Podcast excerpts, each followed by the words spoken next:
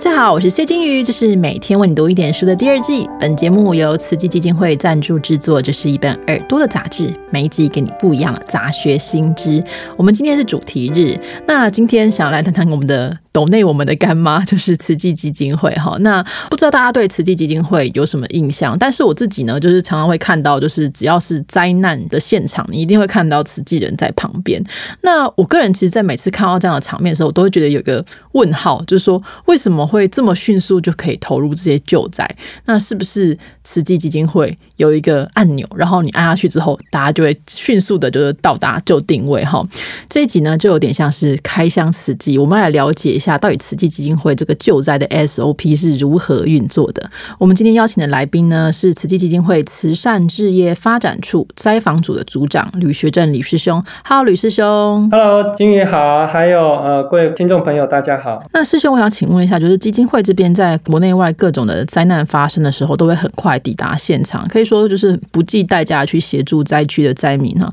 那为什么慈济基金会会对救灾这件事情这么在意呢？呃，应该。回到我们这个组织的一个根本的宗旨跟精神哦，就是说，呃，慈济是一个佛教团体哦。那虽然我们的服务对象是不分宗教的哈，那但是我们的信念里面是以助人为先的哈。那其实每一个苦难哈，它的背后哈，都有一段呃很值得每一个人去醒思的部分。那对慈济人来讲，呃。慈济之功，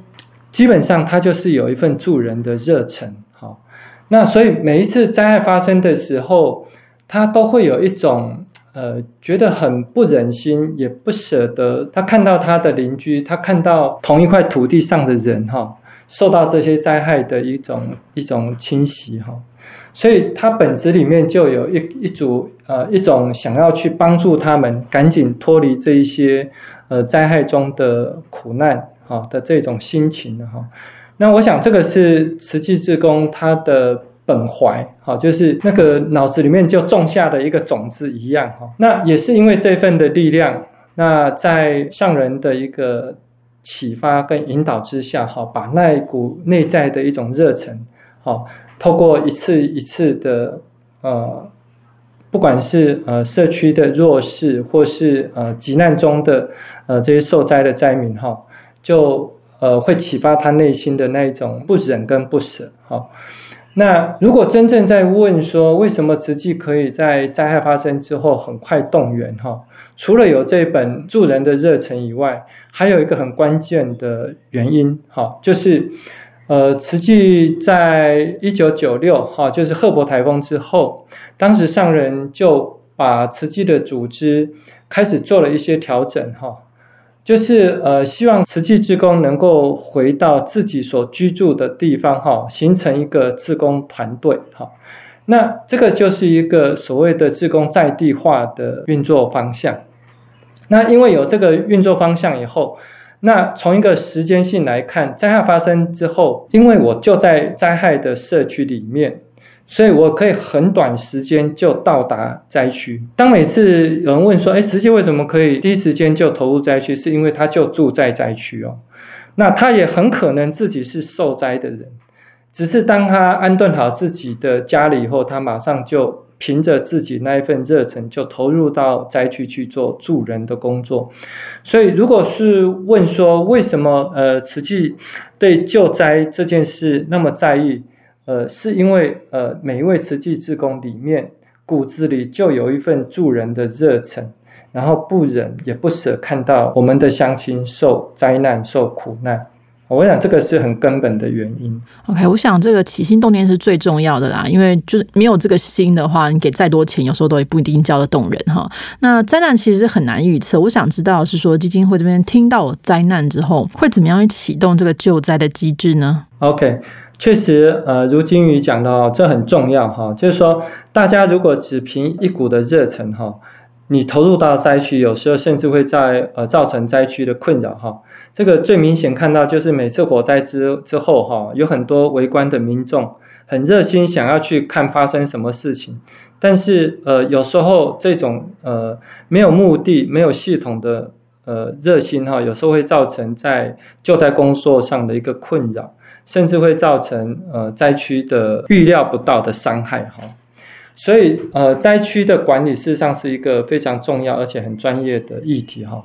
那慈济志工本身在呃面对各种灾害发生的时候，事实上呃应该这样讲，就是慈济志工体系里面，平常它就有所谓的功能分组的架构在。好，那比方说办活动，哈，它总总要有一个协调的单位，好，那有有一些活动的推广的单位，那活动中要要有食物啊，要有饮水啦、饮食啊、餐饮。那就要有准备这些食物的活动中要有呃办理的这些物资，那要物资准备单位。那像这些林林总总都是社区常态在推动所谓的慈善工作里面都需要的组织。那这些组织当灾害发生的时候，说实在，这些组织它就可以直接应用上。应用到灾害当中，那只是平常的活动跟灾害事实上是有一些差异的。那因为灾害发生的时候，比方说，它要快速的移动一个呃救难物资从我们的仓库到灾区，那要有一个很快速移动的机动啊哈，所以灾害的时候我们就要成立机动组。那很多民众要捐物资啊，那我是不是要成立一个物资小组来管理这些物资？那很多灾民，他比如说他有受伤被送到医院，那我们是不是要有人去关心这些人？所以我们要有一个访视关怀的团队。那灾害中这些林林总总都要花钱啊，所以我们也需要有一个财务的团队，或是这些事情发生讯息的联络，呃，灾况的一个确认，我们也要一个行政的组织来维系这些运作。哈，所以这样子想起来就。感觉说，诶，灾害发生的时候，自工系统其实它需要有一个组织性的运作，才有办法把这些事情给处理好。好，所以瓷器在长期面对到这些灾害之后，于是我们就建立了一个叫做防灾协调组织的这个系统。那我们也定义了所谓的呃防灾协调的运作机制哈。那慢慢的就导入所谓的作业流程，好，发生什么状况，收到什么讯息，应该做什么样的处置，啊，应该呃怎么去调度人力，怎么调度物资，这都有一套的规则被建立起来。那所以，当灾害发生的时候，我们首先就会去判断灾害的规模跟程度啊，因为我总要知道，呃，到底要动用多少物资，动用多少人力，那我就要对灾害先做评估哈。所以前段就要有一个评估，我现在到底是，比如说台风来了啊，那海上台风来，那我要不要去启动这样的一个机制？好，开始做准备，防台准备。啊，包括我们很多环保站会所，是不是也要做防台准备啦？我们很多的关怀户，是不是也要帮忙他们做一些防台的准备啦？哈，那这个就是不同的灾害形态，我们会启动不同的灾害运作。那社区火灾，那我可能是住在那一个地方社区的职工。哦，可以来应应。如果这个火灾变得很大，我可能要跨区啊，从隔壁的区的自工也来支持，所以它就会有一个跨区协作的机制发生。那一般的像火灾这种的，除非它大到呃需要大量动员物资人力，不然就是以那个社区的慈济职工为主啊。那所以就需要有一个社区型的。防灾协调的机制，所以整体上看起来，面对全台性的灾害，哈，比方说莫拉克这种大灾，或是台风从东部海岸开始要过来，那我们全台湾都呃已经呃进入到所谓的警戒区，诶，那我们各地就会开始成立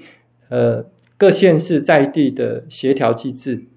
那这样子的状况，诶，如何去？呃，做这种全台性的运作，那在花莲本会这边就需要有一个整体的指挥协调机制。好，那所以在整个防灾的系统里面，我们就看到，哎，针对全台性的运作，有跨县市运作，在花莲这边就有一个。呃，防灾协调的总指挥中心，好，那到了各县市就有县市的协调中心，好，那到灾区，比如说它在乡镇发生，就有灾区的协调中心，那到了灾区的事故现场，我们要服务在地的灾民或是服务救难的人员，好，那我们就会在现场成立所谓的服务中心，好，那这样子就会形成整个。呃，实际在面对灾害的一个防灾系统。那听起来，这个从点到线到面都有顾及，然后有一个蛮成熟的平台来分配这些资源。那平常这个社区关怀这些小组有难的时候，就会被转换成救灾小组，所以可以非常有效率的去进行。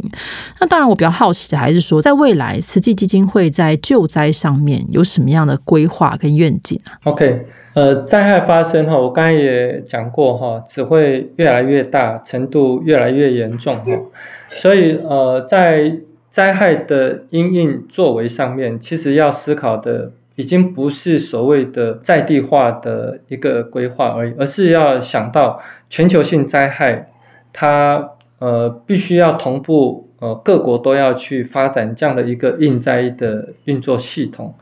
所以我们会把呃台湾这一套的制度哈所建立长期，因为台湾说说实在呃虽然这两三年是很平安，不过在整个灾害历史来讲哈，那台湾算是一个非常高风险的区域，所以我们发生灾害的一个几率是非常高的哈。